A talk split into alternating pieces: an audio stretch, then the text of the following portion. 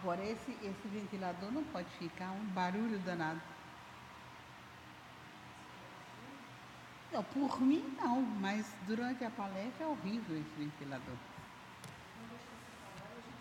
Sim, tá bom.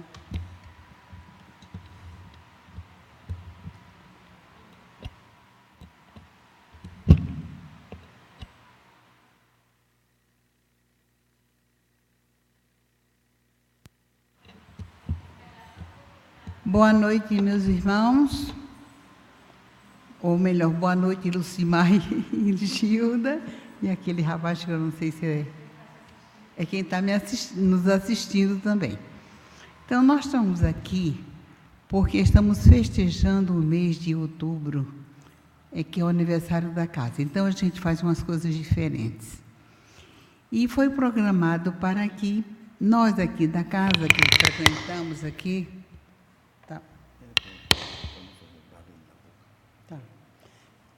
que a gente desse um depoimento ou contasse uma pequena história, tem que ser pequena e rápida mesmo, de quando, como nós eh, chegamos à Casa Espírita, não é isso, Lucimar? Como chegamos aqui? Como isso se deu? Foi um convite? Foi por acaso? Então, eu vou contar para vocês como eu entrei pela primeira vez num centro espírita. Bom, eu tinha 15 anos. Faz tempo que vocês me imaginam, né? 15 anos. Mas estou aqui firme e forte para contar para vocês como a história começou. E eu estava comprometida, não estava noiva ainda não, estava comprometida com um rapaz que queria casar comigo quando eu tinha 14 anos, e meu pai disse que ele esperasse. É, ele tinha uma esperança, se, se o tempo passasse, Talvez até eu desistisse, mas a gente era firme e, e meu pai só pediu para que ele esperasse um pouco mais eu crescer. Estava terminando o colégio, o curso, aquela coisa toda. Bom, eu tinha um problema nessa idade, é um probleminha que nós mulheres temos todos os meses. E eh, tem pessoas, tem umas que passam muito bem esse período, outras têm alguma coisa. É sempre tem, tem uma coisa diferente. Eu sentia muitas cólicas, muitas dores, a ponto de não ir para o colégio, a ponto de desmaiar. Desmaiava mesmo, como um dia cair na calçada. E então, por mais que eu fizesse tratamento, fizesse, tomasse remédio, meus pais muito cuidadosos, mas isso acontecia.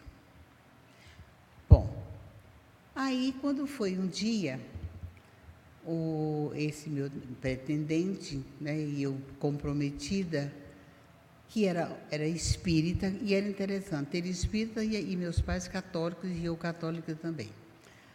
Aí ele, que era muito ativo, isso no Rio Grande do Norte, em Natal, construiu, faz, fez campanha, construiu o Sanatório Espírita, o albergue, sanatório não, desculpe, o albergue espírita do Rio Grande do Norte foi construída pelos espíritos e ele à frente, com campanha e tudo. Então, ele também fez uma campanha com a mocidade, que na época ele era presidente da mocidade, lá em Natal, e eles construíram o Vitor Hugo, Centro Espírita Vitor Hugo, que fica, quem conhece Natal, na Praça de Eudoro. É um centro pequeno, pequenininho, né? só tem um salão e o que precisa mesmo. Então ele disse, ele chegou para o meu pai e pediu convidou para que eles fossem visitar. Que eles fossem, que ele estava convidando, porque ia inaugurar o centro, não é? para eles conhecerem o centro. E meu pai concordou, então nós vamos lá né, é, visitar o centro. Só que fizeram o seguinte: eu sou filha única, no caso seria eu, meu pai e minha mãe, mas eles convidaram muita gente. E foi uma caravana, não é? Imagina se eu ia sozinha com meu pai e minha mãe, nordestino. Não, em uma caravana. Então veio, veio irmã de mamãe, veio tia, a vizinha da frente, de um lado, do outro. Quem ela, a mamãe convidou, todo mundo disse, ah, eu vou com vocês, a gente vai. Entrar no centro espírita para conhecer. Então, até pela curiosidade, nós fizemos uma caravana e fomos visitar o centro. Chegando lá, é, a mesa já estava composta, então ele estava, esse meu futuro marido, né? Ele estava na mesa com o, o dirigente, ele era o dirigente da reunião, tinha também, a, como a gente faz tudo, tudo direitinho, né? Tinha o dirigente que faz a prece de abertura, é, e quem geralmente é alguém que possa psicografar. E tinha um senhor moreno que ele parecia assim um, indígena. Ele estava na mesa também e, ia escrever. Aí a reunião começou, aquele silêncio, né? o salãozinho cheio. Todos os parentes, todos os amigos estavam lá para saber que história de centro espírita era aquele que eles queriam conhecer. Bom, quando terminou a reunião, nós ficamos um pouquinho do lado, esperando as pessoas saírem para a gente se despedir de Uzinho e, e eu ir embora para casa. Este senhor veio em minha direção e disse assim: recebi uma mensagem para a senhora. Eu tinha 15 anos, ele me chamou de senhora. Aí, aí ele me entregou a mensagem e disse assim, está aqui, a mensagem é essa aqui. Aí eu olhei e vi o quê? Era uma receita médica, era uma, uma receita, uma fórmula para que a gente fosse na farmácia aviar a receita. Não é assim que a gente fala, Rogério, aviar? né, até hoje, fala assim, aviar a receita. Bom, aí saímos dali com aquela, com aquela receita na mão, não é? Discutível, porque acho que discutiram a noite toda. No dia seguinte, meu pai e minha mãe resolveram que iriam. E meu pai, muito, muito com aquele jeitão dele nordestino, disse assim: com coisa de espírito a gente não brinca, não. Então, se essa, se essa essa, essa receita veio, vamos fazer. Vamos lá fazer a receita, vamos enviar a receita. E a receita saiu e era um xarope, que eu lembro que eu tomei alguns vidros daquele xarope e que melhorei muito. Das cólicas, do mal-estar, não perdi mais aula, não desmaiei, fiquei ótima, né? Dentro do, do quadro, naturalmente, eu fiquei muito bem com aquele xarope que tinha sido dado.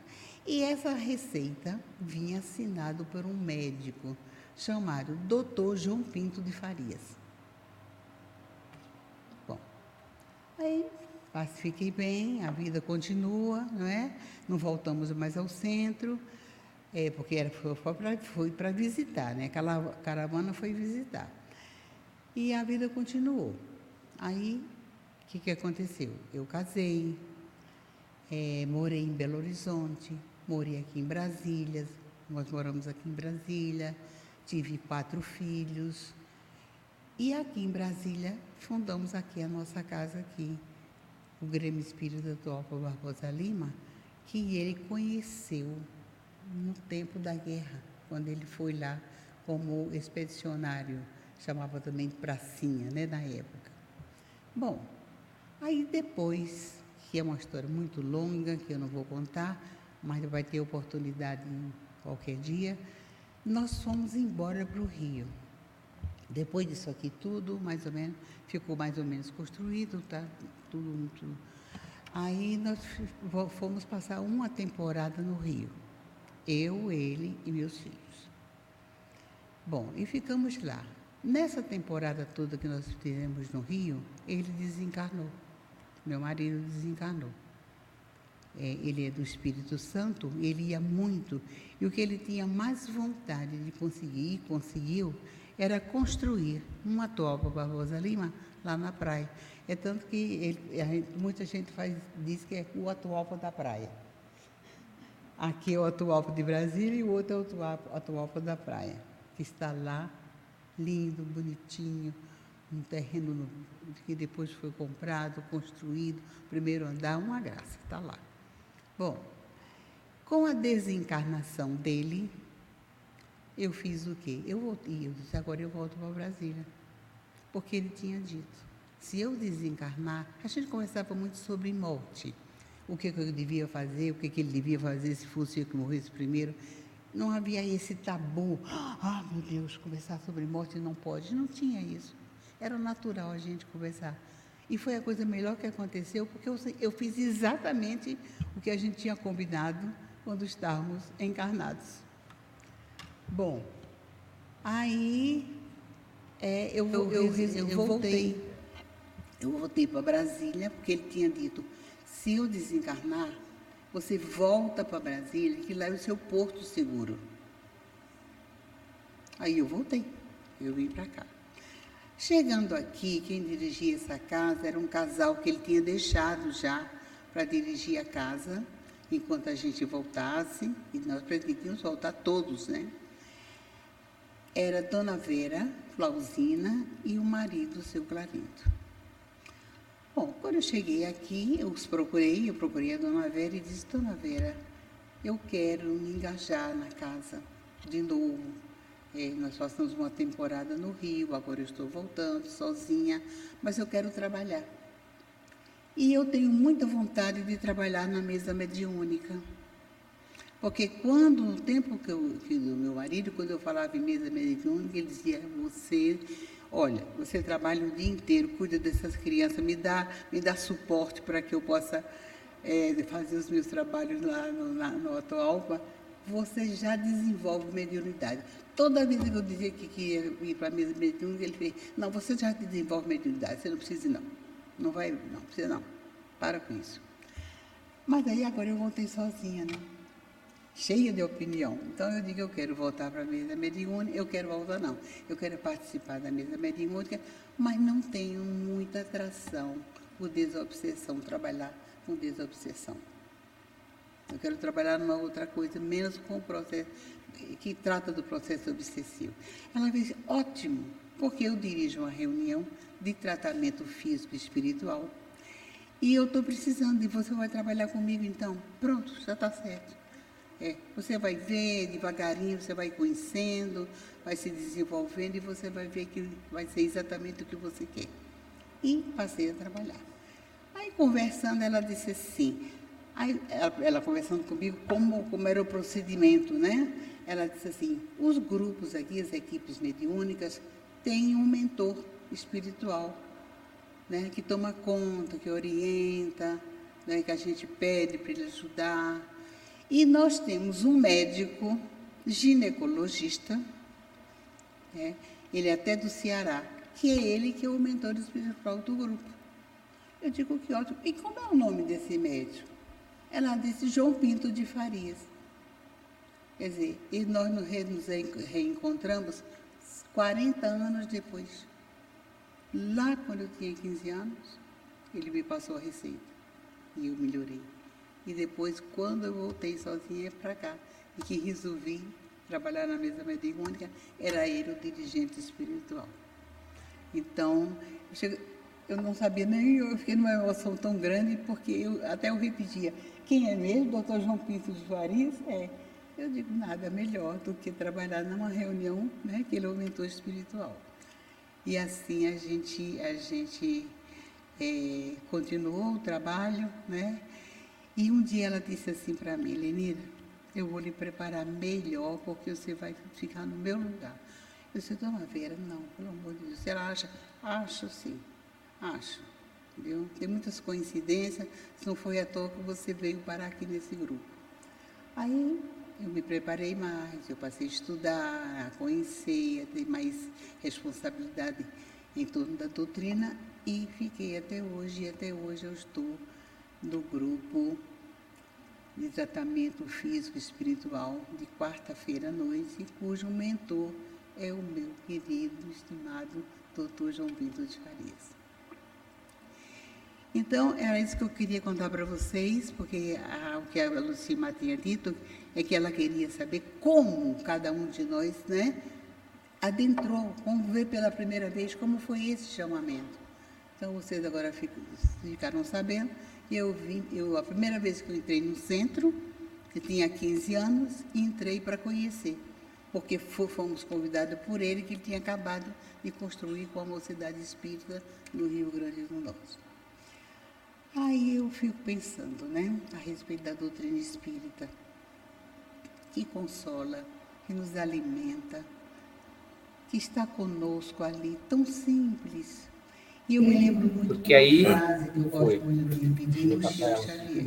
Chico era muito engraçado com as frases dele. É. Então tem uma que diz assim, é, que Jesus não nos pediu para fazer grandes feitos. Aí eu transmito aqui. Por exemplo, não pediu que a gente subisse o Everest. Só tem que falar. fazer um negócio desse, engraçado. A única coisa que ele nos pediu é que nos amássemos uns aos outros. Não é lindo o Chico falar isso? Ele não pediu, ele não exigiu que fizéssemos grandes sacrifícios, como por exemplo sobre o Everest. É engraçado. Mas que nos amássemos uns aos outros. Então, esta é a doutrina que a gente abraça. Eu digo meu testemunho aqui, que eu sou uma pessoa muito feliz meus filhos todos estão dentro da doutrina estudando. Minhas noras, olha a coincidência, porque não tem, né? Mas quem era, quem foi evangélico se tornou espírita. É, deu uma revolução. Elas quatro trabalham aqui, meus netos estão aqui, meus bisnetinhos estão na, na, na evangelização espírita no domingo de manhã. Enfim, meus irmãos, eu digo para vocês, terminando a minha fala, que eu sou muito feliz. Num lugar onde a gente tem aquela consciência do bem, o que é o bem, o que é o mal, né? que nos mostra o caminho, sem dogmas, sem imposições. Então é isso aí. Boa noite a todos e não esqueçam da frase do Chico. Vou só repetir. Jesus não nos pediu grandes feitos, por exemplo, não pediu que a gente subisse o Everest. Ele só pediu que nos amássemos uns aos outros. Muito obrigada e boa noite. Boa noite. Que bacana, né? Esse testemunho da dona Lenira. Por aí a gente vê que nas, nas, no, no, no trabalho do bem, na, na seara espírita não existe muito coisa de acaso, né? Tudo tem o seu propósito. Quantos grupos mediúnicos que as pessoas, até os membros, depois descobrem que tem até um passado em comum em várias atividades, né? As forças vão se alinhando e a gente acaba, né? É, é, interagindo, formando uma grande família espiritual.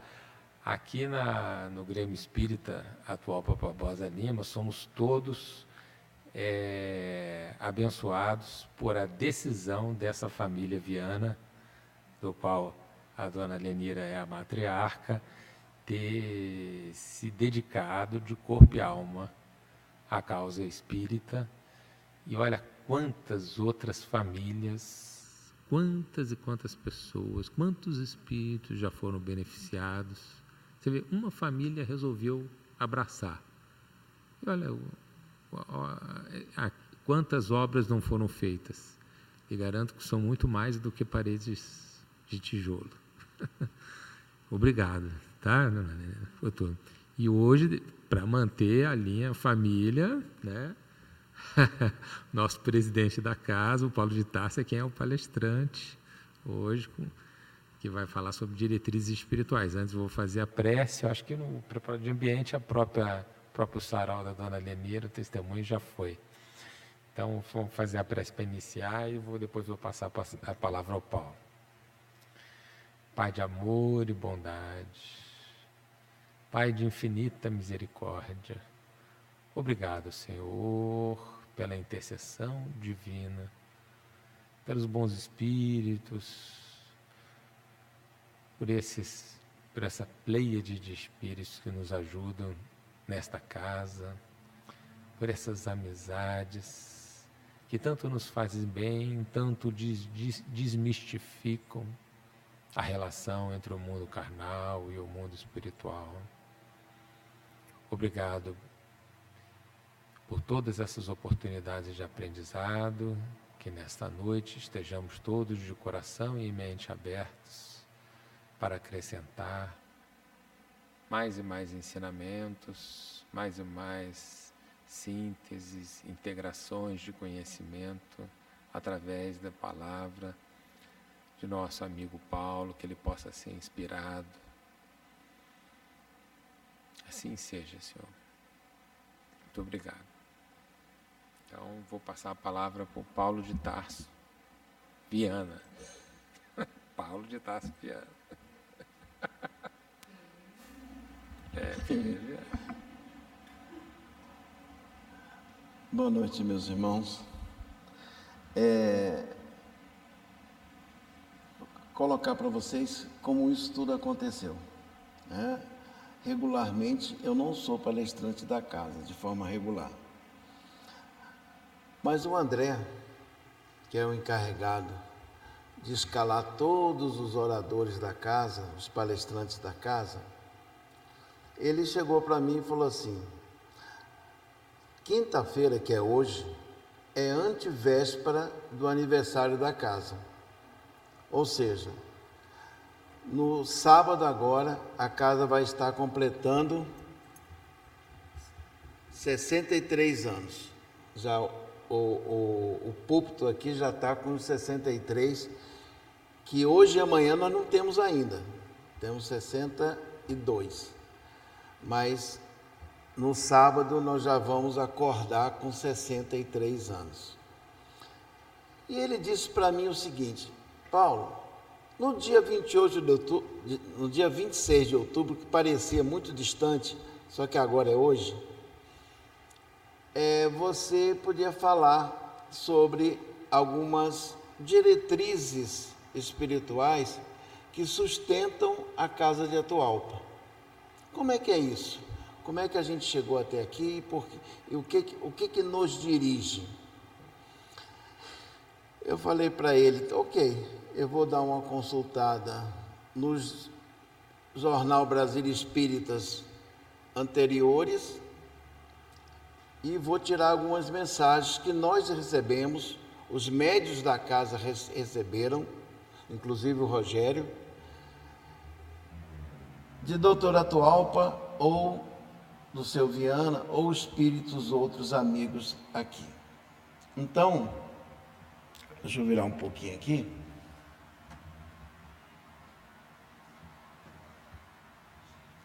Para Não é esse. Não é esse aqui. Tá. Enquanto ele bota ali. Então, o que, que, eu, o que, que eu fiz? Eu fiz meu dever de casa e eu espero que vocês é, entendam tudo que a gente vai colocar hoje aqui. Então, assim, como é que se chega a uma instituição espírita? Como é que alguém teve a primeira coragem de adquirir um terreno, construir e colocar à disposição dos espíritas de Brasília uma instituição e desse tamanho, como ficou. Então eu a, a minha primeira fala é a seguinte: o Grêmio Espírita Topa Barbosa Lima é filiado à FEB, Federação Espírita Brasileira. Ou seja, nós buscamos uma unificação, nós buscamos uma, um alinhamento com a Casa Máter do Espiritismo, a Federação Espírita Brasileira, que, por nós estarmos na capital, ela fica aqui em Brasília, aqui na 613, 603 Norte, um terreno é, dobrado, bastante interessante, e nós estamos lá é, com a Federação Espírita Brasileira. Consequentemente, para o Distrito Federal, nós temos a Federação Espírita do Distrito Federal, como temos cada uma das federativas no Brasil são alinhadas também, as casas espíritas são alinhadas às suas federativas estaduais. Então, nós somos filiados à Federação Espírita do Distrito Federal e, consequentemente, filiado à Federação Espírita Brasileira. Bem, esse movimento espírita, ele busca dar uma unidade de pensamento, uma unidade de, de entendimento do que é doutrina espírita. Então, nós fomos buscar no livro. Deixa eu pegar aqui. Coração do Mundo, Pátria do Evangelho, o início disso tudo. Então, no livro Coração do Mundo, Pátria do Evangelho, há um momento em que as caravelas saindo dos portos portugueses, e lá no plano espiritual, aquela conversa onde nós vamos plantar a árvore do Evangelho. Gente, isso é muito sério, isso que, isso que a gente está comentando agora. Plantar a árvore do Evangelho, ela foi plantada é, lá na, na terra, da, na Judéia. A Judéia não tratou a árvore do Evangelho como deveria ser tratada, de sorte que os Espíritos amigos nos falam que ela foi transplantada para Atenas, foi transplantada para Roma, foi transplantada para Paris, onde aconteceu todo o movimento da codificação espírita, e em 1496, 7, 8 até 9, quando estavam as naus saindo de, saindo de, de Portugal, Espanha, essa conversa com de Jesus com os espíritos tutelares, os espíritos de escola, está lá no essa história está aqui no Brasil Coração do Mundo, Pátria do Evangelho. Então Jesus resolve trazer a árvore do Evangelho para as terras do Cruzeiro, como é, é dito no livro. E ele chama um espírito. Já começou lá? Espera aí que eu preparei uma. Ah, pode passar. Pode passar. Pronto. E ele preparou um espírito para ser o governador espiritual desse novo, dessas novas terras que vem a ser o Brasil. Então ele diz assim: Nós estamos no século XV e Jesus chama Ismael e diz assim: Ismael, manda o meu coração que doravantes seja essa designação. Não, manda o meu coração que doravante seja o zelador dos patrimônios imortais que constitui a terra do Cruzeiro, pátria do Evangelho Recebe os teus, nos teus braços de trabalhador devotado da minha seara, como a recebi no coração, obedecendo às sagradas inspirações do nosso Pai Deus.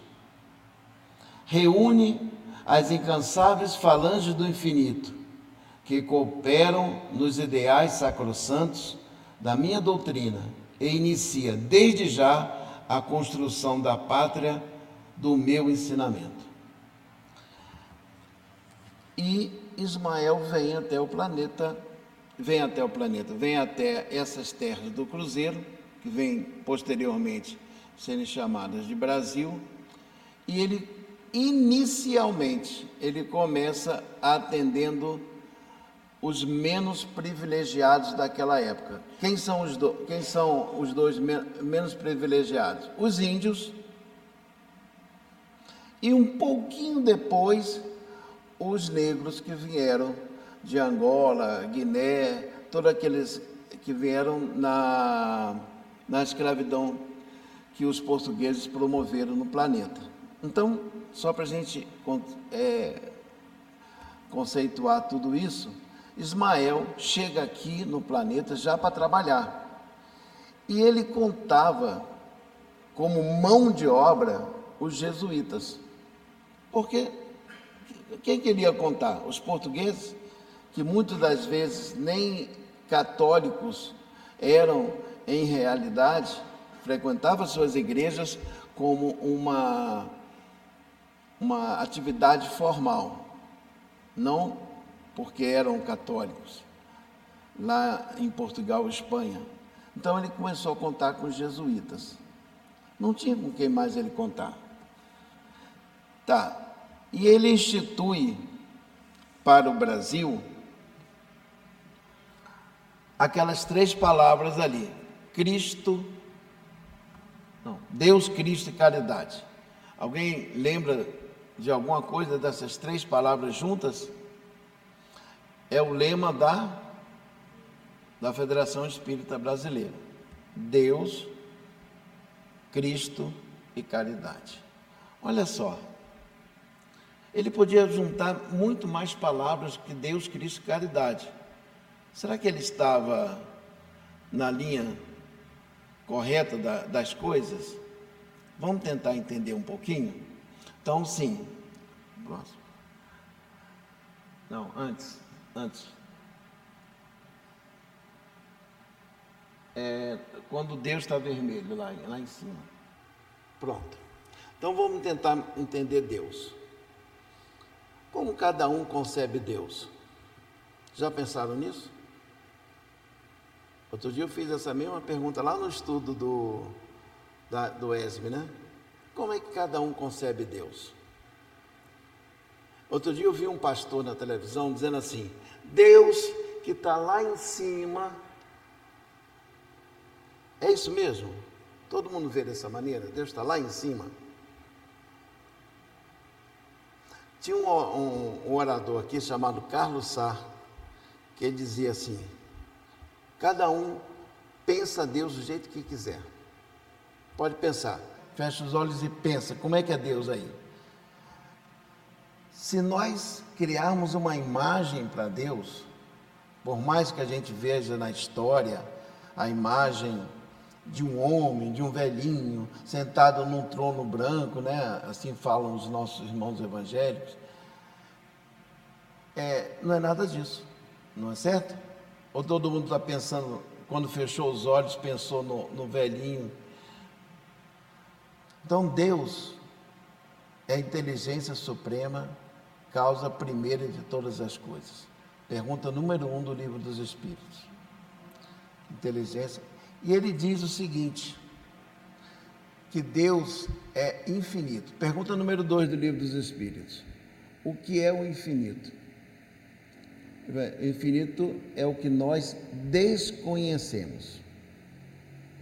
Olha só, olha que, que definição abrangente e encerra o assunto até um dia a gente poder entender o que é Deus, ou o que é Deus, né? como pergunta Kardec. Então, Deus, Deus vibra em todos os ambientes, vibra no nosso coração, vibra no nosso corpo físico, em todas as células, vibra, é energia pura. Ele não está lá, ele está conosco sempre. Ele não faz um plantão um dia na casa de outro dia na casa do outro. Não existe isso. Deus está, ponto. E está em todos os lugares que a gente quiser é, conceber, Deus está ali. Então, a doutrina espírita, embora permita que cada um de nós pense Deus da forma que quiser, ou seja, se cada um quiser pensar diferente, está certo, está errado não, está certo. Mas nós vamos evoluir para esse Deus, energia, vibração, e não, tá, como disse o nosso irmão, está lá em cima. Ele não está lá em cima. Quando a gente está doente, Ele está conosco. Quando a gente está muito alegre, Ele está conosco. Ele está conosco o tempo todo. É esse Deus que a doutrina explica, nos coloca. Então, quando a gente diz assim para alguém que está saindo, vai com Deus. Essa pessoa que está saindo vai com Deus e nós ficamos com Deus também. Então, é, um, é uma forma de a gente lembrar de Deus. E Deus é ou são as suas leis morais. O conjunto de leis morais, parte terceira do livro dos Espíritos. Ali está Deus. Não está sentado numa cadeira branca ou esperando, fazendo um juízo final de todos nós. Então, é esse Deus que a, Federação Espírita Brasileira, é esse Deus que Jesus, quando mandou Ismael cuidar desse nosso país, é esse Deus que nós todos cultivamos dentro da casa de Atualpa. Bem, a segunda palavra é Cristo. Cristo porque nós somos uma religião cristã. O que é ser uma, reunião, uma religião cristã? O que é isso? Nós seguimos as mensagens e orientações deixadas por Jesus no, nos seus evangelhos. Sim, e, e depois, desse, depois do evangelho, lá no ano 2000, lá no início das religiões primitivas, Jesus não, não deu mais, não apareceu mais para nós, é, a gente pode pensar dessa maneira? Não. Ele mesmo disse que cada ovelha, sob sua responsabilidade, será cuidada, será salva. Cada um de nós. E ele faz isso como? Como é que ele faz isso? Como é que ele cuida da gente é, no dia a dia? Ele tem os mensageiros dele? Lógico que tem. Então, quando a gente diz assim, eu vou orar a Deus, eu vou orar a Jesus, a gente está falando com o nosso anjo de guarda. É o primeiro que ouve as nossas súplicas. É aquele que está do nosso lado. É nosso anjo de guarda. Aquele que está patrocinando a nossa reencarnação, a ponto de ter participado de todo o planejamento reencarnatório e nós estarmos sobre a, a, os cuidados dele. Nosso anjo de guarda é o quê? Ou anjo guardião? É aquele espírito designado pelas esferas superiores a orientar desde a, desde a da primeira ideia da reencarnação a toda a nossa reencarnação até mais. O livro dos Espíritos tem uma pergunta muito interessante. Se o nosso anjo guardião for designado para outra tarefa, como é que a gente fica? Será que a gente fica sem nada, sem nenhum cuidado? Vem outro, ali está bem claro, vem outro e o substitui. Ou seja, o planejamento que Jesus fez com seus espíritos é, de escola, com certeza não ia deixar que a gente ficasse a mercê. Bem, a outra palavra é caridade. Há uma epístola de Paulo, eu até anotei aqui, é a primeira epístola aos Coríntios, 13, de 1 a 7 e versículo 13 também. Capítulo 13, versículo de 1 a 7 e também capítulo, é, versículo 13 em que ele diz: fora da caridade não há salvação. Aí alguns, algumas pessoas podem dizer assim: não, mas essa frase é de Kardec, está lá no Evangelho segundo o Espiritismo. É, realmente está lá no Evangelho segundo o Espiritismo, mas tanto lá no Evangelho segundo o Espiritismo, quanto nessa epístola aos Coríntios, a primeira epístola aos Coríntios, ele dá é, Kardec cita né, que a, a, essa frase vem de Paulo. Fora da caridade não há salvação. Então, o Espiritismo se absorveu essa, essa máxima, fora da caridade de salvação, a ponto de, se nós todos conhecermos todas as, as letras, todas as línguas, todas as energias, forças do universo e não, so, e não formos caridosos, de que serve? Paulo já dizia também: nada. Então nós temos, enquanto espíritas, um trabalho de caridade e um trabalho de estudo. É, são as duas asas, a asa da moral e a asa do intelecto, que nos fazem é, crescer. Bem, por favor, Alexandre. Então, não podíamos deixar de citar Allan Kardec. Allan Kardec, eu fico imaginando, eu fico imaginando eu, na época de Kardec, chegasse para mim um espírito é, e falasse para mim assim: Olha, eu sou o seu orientador, a partir de agora nós vamos escrever, codificar a doutrina dos espíritos. Eu teria que abrir mão, eu estou falando de mim, hein, gente, cada um sabe de si. Eu teria, teria que abrir mão de tudo o que eu vivo para parar e escrever o livro dos Espíritos, o Evangelho, o livro dos Médicos, tudo. Será que eu teria tanta força de vontade, tanta coragem para fazer isso, parar toda a minha vida para isso? Kardec não tinha filhos, né? Já ajudava um pouquinho. tinha uma, uma esposa muito amorosa, a Melibodê.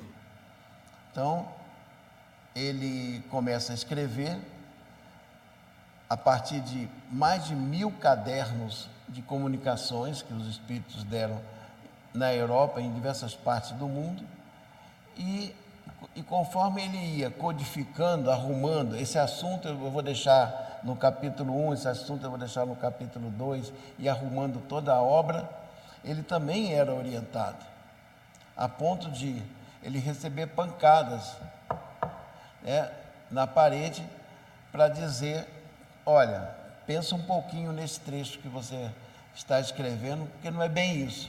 Ele vinha, escrevia, reescrevia ou levava para as reuniões mediúnicas de época.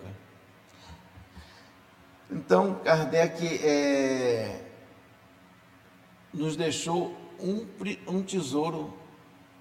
O Pentateuco kardeciano é, é algo que a gente tem que abraçar todos os dias, porque o esforço desse homem para deixar essas obras para nós realmente foi incrível. Então vamos para o próximo. Chegamos a Adolfo Bezerra de Menezes Cavalcante. Olha só, nós estamos ali, Kardec falece em 1869. Aí nós recebemos Adolfo Bezerra, é, Bezerra de Menezes Cavalcante. Bezerra nasce em 1831. Ou seja, parece até uma passagem de bastão, né? Um vai passando o bastão para o outro.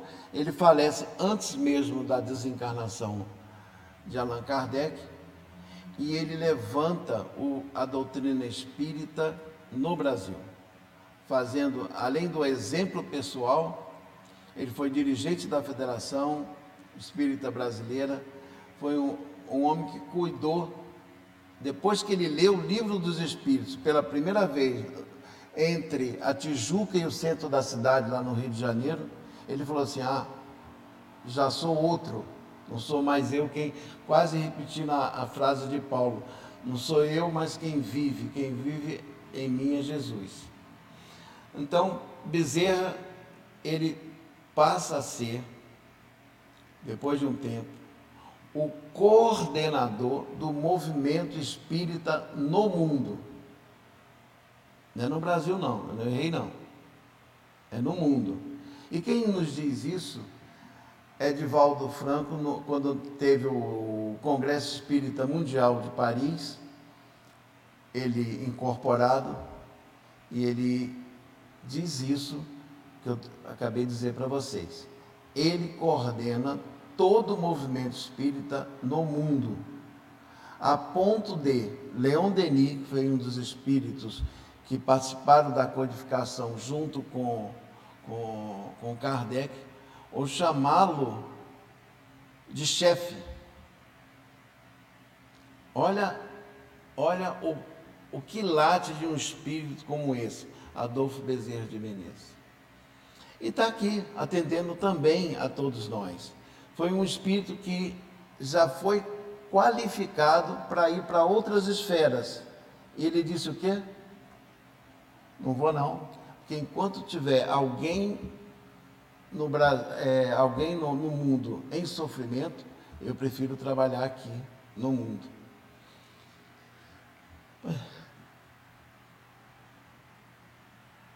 Mais um, Alexandre. Então, eu falei de Ismael, logo no início. Ismael que passou a ser governador do Brasil, governador espiritual do Brasil. Então, nessa cadeia de administração, de diretrizes espirituais que todos nós recebemos, Ismael participa também. E a vida de Ismael, a, toda a, a, a formação dele é muito interessante, porque ele, quando Jesus falou, o Brasil é contigo, ele desceu imediatamente às esferas mais próximas da terra, montou a sua oficina com todos os espíritos que compraram a ideia dele e trabalha até hoje. Então, é, Ismael, Ismael tem uma história muito bonita, inclusive na Gênese. Para quem lê a Gênesis capítulo 5, capítulo 6, logo no início, tem o nascimento de, de, de Ismael, que aí Humberto de Campos, na sua poesia do capítulo, ele diz que esse espírito que nasce lá na Gênesis, no capítulo 5, 6, é o mesmo espírito que vem coordenar com o mesmo nome. Interessante, né? Bem, vamos ao próximo. Na nossa esfera de atuação aparece um outro espírito, Eurípides Bassanufo. Para quem não conhece Eurípides Bassanufo, vale a pena, antes de ler qualquer coisa, pegar o carro e fazer uma visita a Sacramento, Minas Gerais. Torno de 600 quilômetros daqui, onde tem o Colégio Allan Kardec.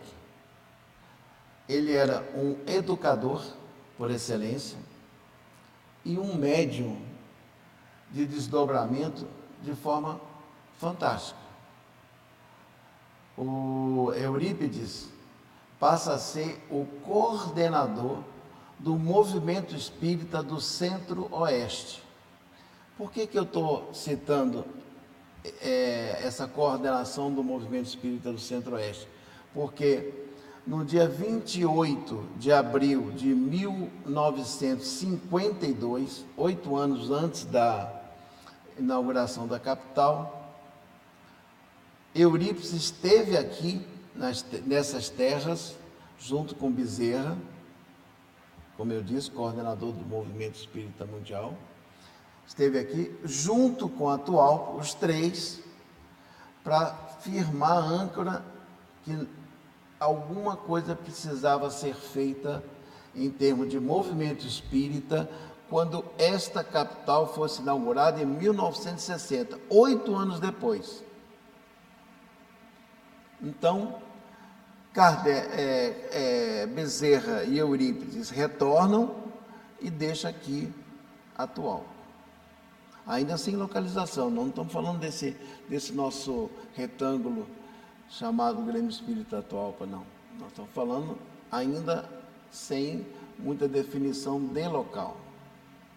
Mas, é, já em 1952, a Topa chega e começa a trabalhar em diversas casas espíritas já existentes do estado de Goiás, aqui tudo era Goiás.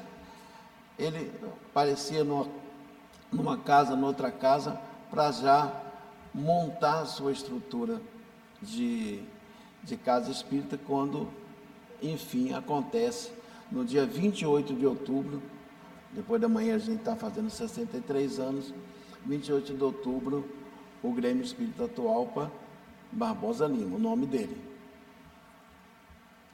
Então, Está aí a, a, a, figura, a mesma que tem ali na entrada, com as datas lá de desencarnação. E a Tualpa é, convoca. Ele faz o mesmo que Ismael. Convoca a equipe dele e diz assim: vamos embora, vamos trabalhar? E a turmazinha aqui era boa. Né, dona Nira? Dona Nira era, era, foi a primeira secretária da casa, né? E o seu Viana, o primeiro presidente da casa, e eu era muito pequeno, eu tinha três anos, não, é, quase três anos, e eu lembro de, lembro assim, algumas, algumas imagens muito rápidas, de um barracão de madeira aqui, ó, em vez de ser assim, assim, nesse sentido, não era? Voltado porque aqui em frente tinha a entrada do terreno.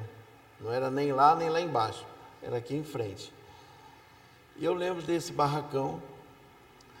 É, não lembro muita coisa, porque era, lógico, era muito pequeno, mas eu lembro desse barracão e uma certa vez é, o, o cano estourou e estava do outro lado para se desligar a água era, era depois da, da, da cerca de arame farpado, tudo que era cerca de arame farpado.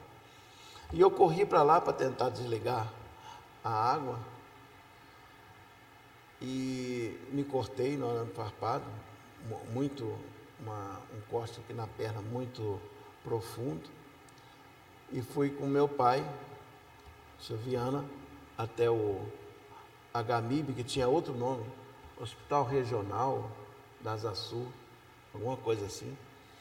E fomos até lá e eu fui para uma cabine para fazer, dar os pontos na perna e ele foi para outra cabine, porque como ele era oriundo de guerra, sempre que via uma gotinha de sangue, um homem desse tamanho, mas ele fraquejava. Então ele foi para uma outra cabine e eu lembro do, de um médico que estava fazendo, dando os pontos que ele era cearense e ficava cantando músicas do Nordeste. Aí chegou uma hora, eu pedi para ele parar um pouquinho, falei, eu vim para cá com meu pai, cadê meu pai? Ele está aqui do lado tomando o soro, ou tomando oxigênio, alguma coisa nesse sentido, porque ele viu, quando viu minha perna, ele só deu tempo de chegar lá no, no Agarrais. Bem, então, onde, onde é que eu estou? Vamos próximo. Nós recebemos uma mensagem de Atualpa. Deixa eu pegar aqui. Eu devia ter posto essa, essa relação aqui na ordem, mas não botei. Ela foi psicografada pelo Rogério no dia 25 do 10 de 2020.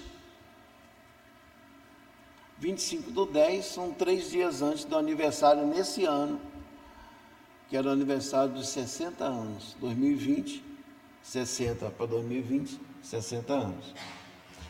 E eu, embora a mensagem seja linda, toda bonita, mas eu coletei só esse trecho mais um em que a Tualpa, dizendo para nós, né?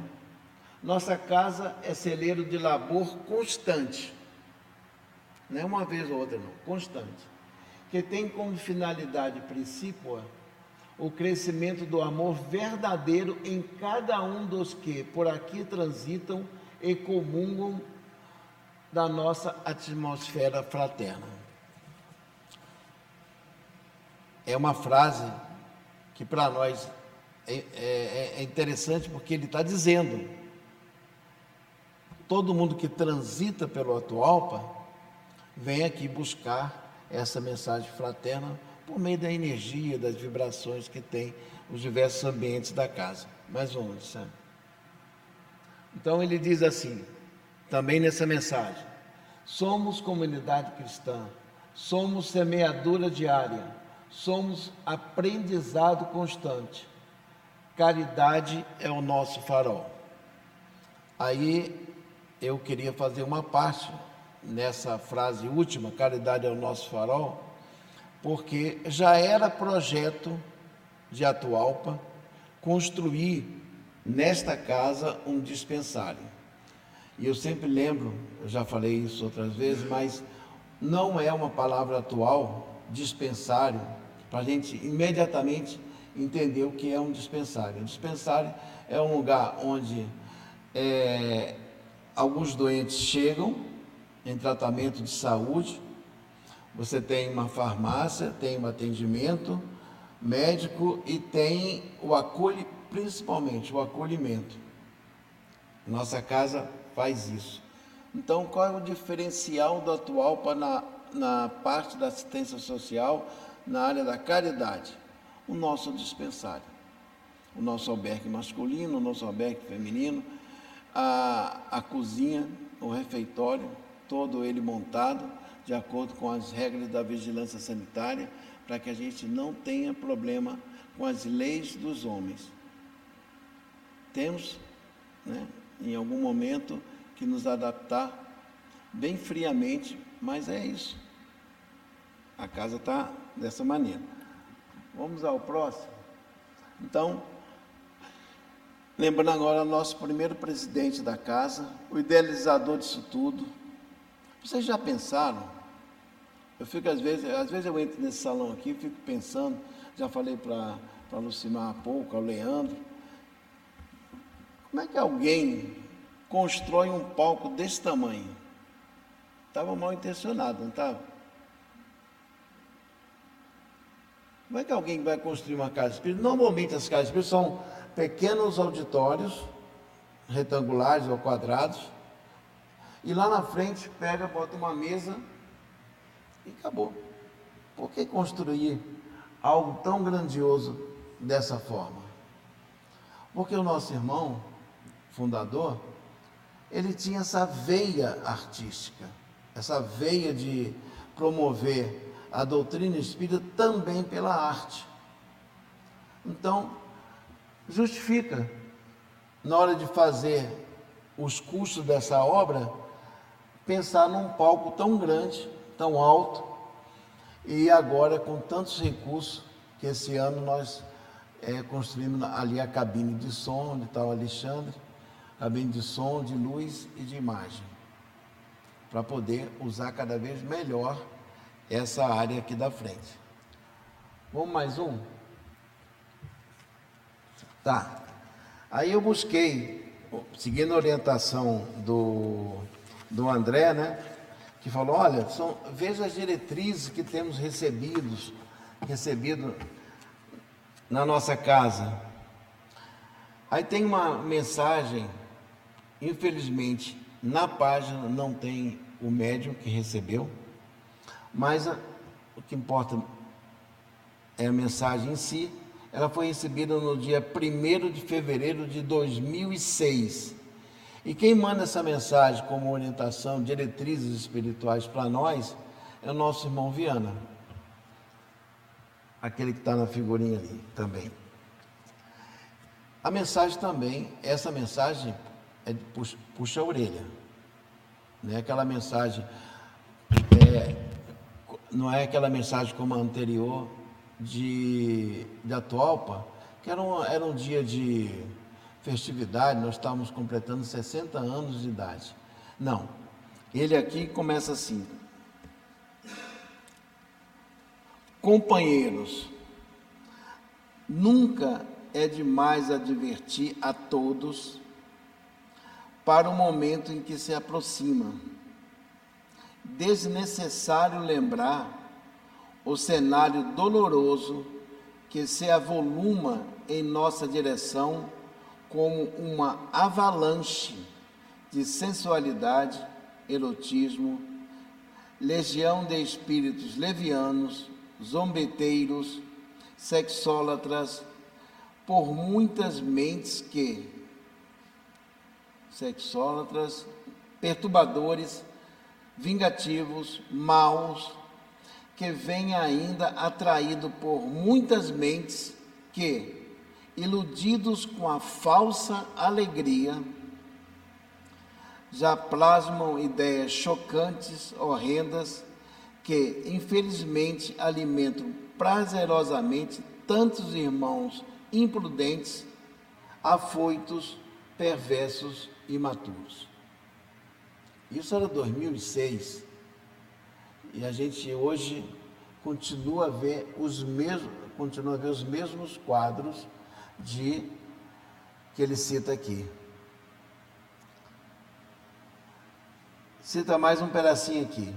Busquemos a leitura em nosso lar com com mais afinco, a fim de proteger este templo, templo entre aspas, que deveria ser sublime, se fosse reconhecida a presença de tantas almas necessitadas e comprometidas, ligadas em cada ninho constituído por casais verdadeiramente unidos em suas obrigações, compromissos e responsabilidades.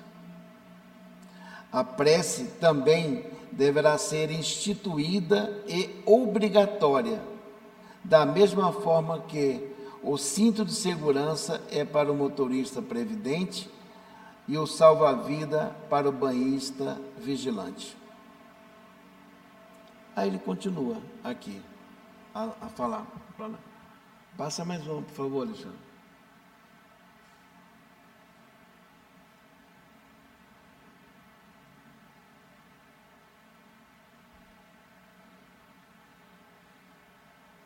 Ah, tem até um, um finalzinho ali. Eu vou ler o finalzinho que estava na outra, aqui, para não voltar lá.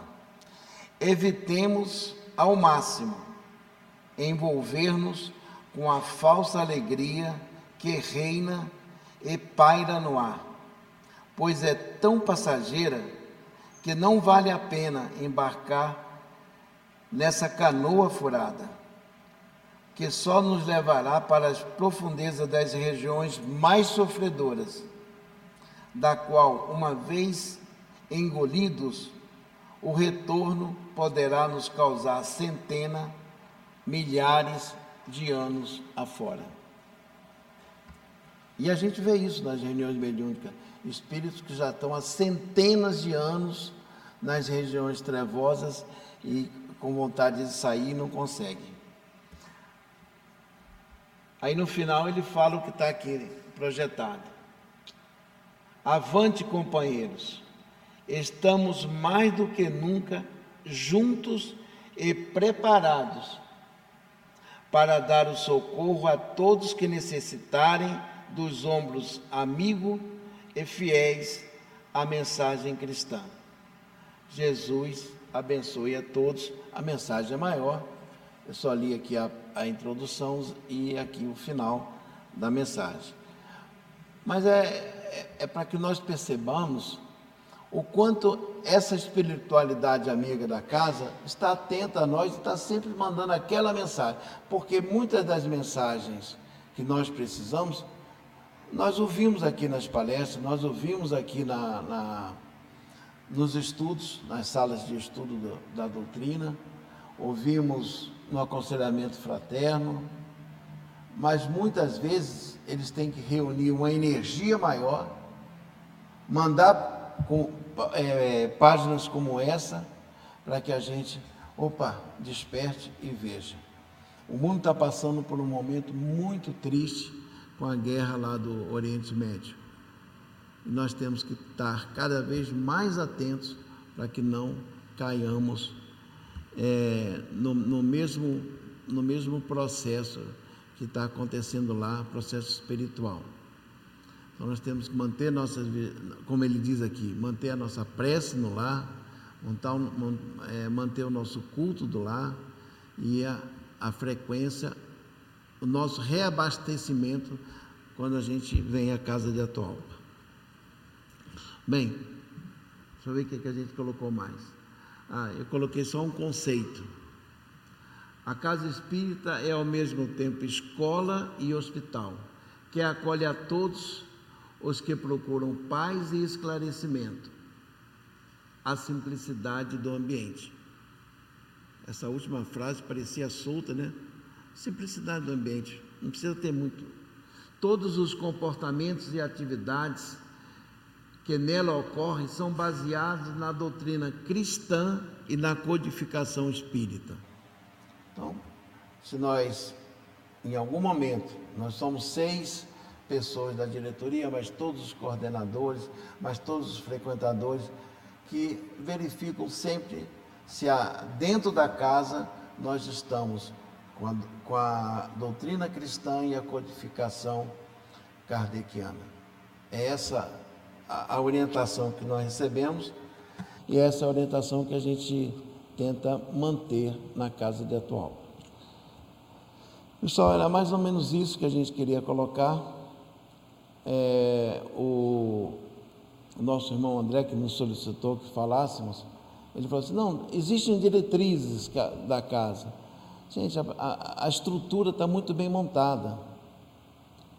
Deus, Cristo, Aí nós temos Ismael, nós temos Bezerra de Menezes, brasileiro, nós temos Eurípides Bassanufo, nós temos Atualpa. Então, nessa cadeia de, de, de espíritos, nós podemos dizer que nós estamos muito bem guardados se estivermos sintonizados com eles, é lógico. Outros espíritos chegaram depois nessa, nessa equipe, Dr. William Miguel, Alguém lembra dele, doutor William Miguel? É, até tem uma sala ali, a sala 3, é sala William Miguel. Doutor Vitor Ronaldo Costa, que mandou um abraço para você na reunião de sexta-feira. Manda um abraço para o Rogério. Doutor Vitor era dirigente de um grupo mediúnico que desencarnou aqui, o grupo mediúnico que o Rogério faz parte. E eu fiquei de dar esse abraço. Não, Paulo que vai dar o um abraço. Então eu estou dando um abraço que o doutor Vitor é, enviou. Então o doutor Vitor foi outro pilar desta casa e hoje desencarnado, mas com certeza está cuidando de cada detalhe, nos orientando, nos dando alguma intuição para que façamos sempre o melhor da coisa certa. Então, meus amigos, é isso que a gente queria colocar. Eu espero ter contado um pouquinho da história e dessa estrutura espiritual que nos atende. É lógico que eu deixei de falar de muitos espíritos.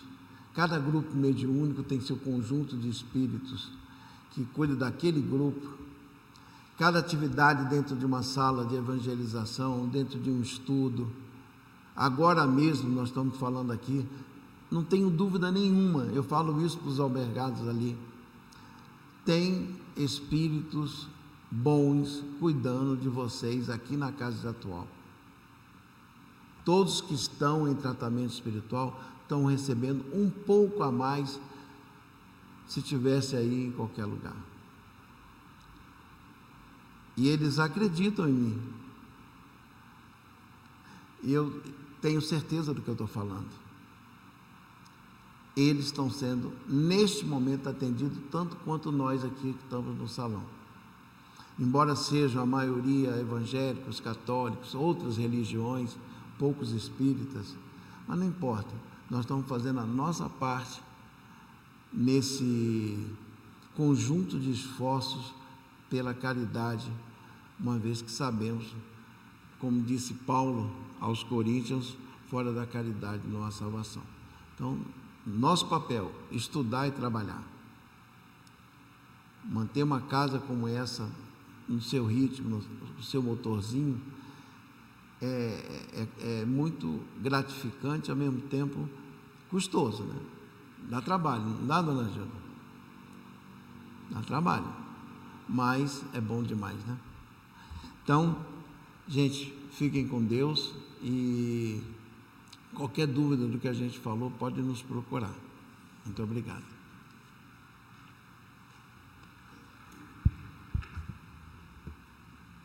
Paulo, muito obrigado. É, é bom saber, né, de, da, da, todas as diretrizes e os orientadores que nós temos. Nós é, não sabemos quem fez o pão que nós comemos. Muitas vezes não sabemos quem fez, quem assentou o chão que a gente pisa, quem produziu a comida que a gente come. Quem conseguiu a estrutura para trazer para a gente conhecimento, para trazer discernimento. Então a gente tem que ser muito grato aos nossos antecessores e aos nossos pioneiros e aquelas pessoas que trabalham silenciosamente por construir uma estrutura que nos permita exercer aprendizado, é, aprender a amar, estar aqui vivendo a nova chance que o Pai nos dá. Então, tudo que a gente faz, sempre tem alguém que nos antecedeu. A gente tem que trazer sempre essa gratidão a esses irmãos todos que o Paulo citou, que hoje compõem os nossos amigos dirigentes espirituais de, dessa casa, a todos os dirigentes que tanto trabalham, porque se a gente está hoje usufruindo de uma estrutura, alguém soa para obtê-la. Né? Vamos, é, como aviso, você quer, você quer dar o aviso de amanhã? Então nós temos, amanhã tem um momento especial aqui da parte de arte. A Lucimar vai fazer antes. Vou só sortear o nosso livrinho. Número 22. Oh, veio a evangelização mudando vidas. A evangelização infantil. Está aqui, depois eu entrego para a senhora. Tá? Deixa eu passar a palavra então para o Lucimar falar do nosso festival de música. Será amanhã.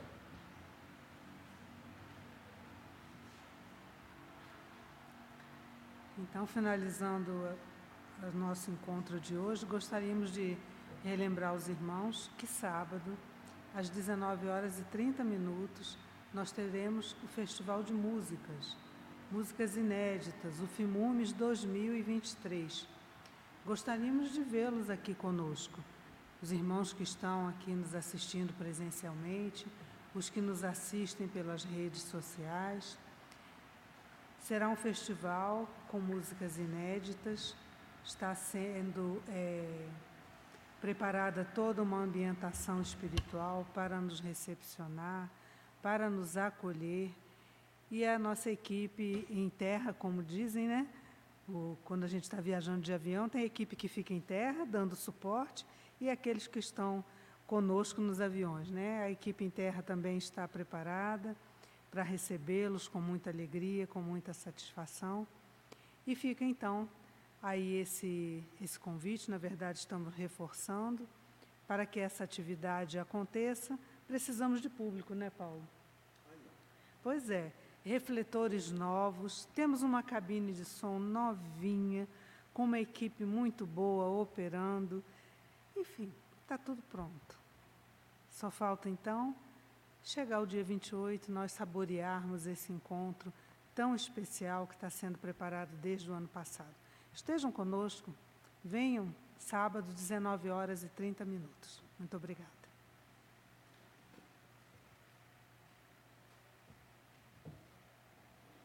Fazer a nossa prece, encerramento, convidar todo mundo para o passe que vai ter logo após. Obrigado, Senhor, por mais essa oportunidade. Obrigado pelas bênçãos desses, dessas amizades que nós temos com tantos espíritos benfazejos. Obrigado, Senhor, que cada casa daqueles que sintonizem aqui com o Grêmio de Arte Atual possa ser visitada pelos bons espíritos e abençoada e socorrida. Muito obrigado. Que possamos sair daqui cada vez mais fortalecidos na prática do bem e do amor ao próximo. Está encerrado mais mais uma palestra da Casa de Atualpa. Vamos iniciar agora o passe. Quem quiser tomar passe, fica à vontade.